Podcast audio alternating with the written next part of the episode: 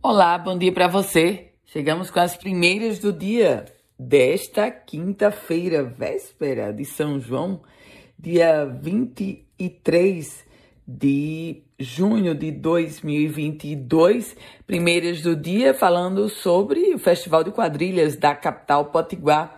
Olha só, foi adiado, era previsto para começar ontem, mas foi adiado devido às fortes chuvas então, o Festival de Quadrilhas começa hoje na Arena das Dunas, um evento promovido pela Prefeitura de Natal, que tem várias outras atrações, como festival gastronômico, concurso de machinhas, feira de artesanato, enfim, muito diversificado.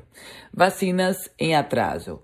Rio Grande do Norte está com mais de um milhão de pessoas com a vacina em atraso, com alguns alguma etapa do ciclo em atraso. O balanço feito pela própria Secretaria Estadual de Saúde. 1 milhão 14.453 pessoas ainda não receberam a segunda e a terceira dose da vacina contra a Covid-19. Esses dados foram revelados pela CESAP, que fez o seguinte recorte: 255 mil pessoas com a D2 em atraso e 759 mil pessoas com a terceira dose em atraso.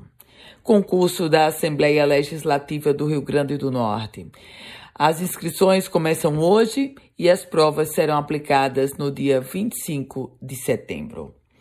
OAB cobrando apuração de quem? Bom, a Ordem dos Advogados do Brasil no Rio Grande do Norte emitiu uma nota de repúdio sobre o pronunciamento do deputado estadual Michael Diniz do Solidariedade. Deputado Michael, ele era suplente, assumiu interinamente a titularidade na vaga de Kelps Lima e logo no seu primeiro pronunciamento foi um desastre fez uma crítica contundente ao movimento LGBTQIA. E falando agora sobre educação no contexto de pagamento e de movimento. Uma audiência realizada esta semana pela Justiça reuniu representantes da Prefeitura de Natal e do Sindicato dos Trabalhadores em Educação. A Prefeitura propôs um reajuste que vai igualar os valores recebidos por professores do município ao recebido pelos professores do magistério. Polícia. Um homem de 30 anos suspeito de articular e participar da morte de um colega de trabalho na zona norte de Natal, crime ocorrido em abril, foi transferido para é, esta semana. Um mandado de prisão preventiva foi expedido contra ele.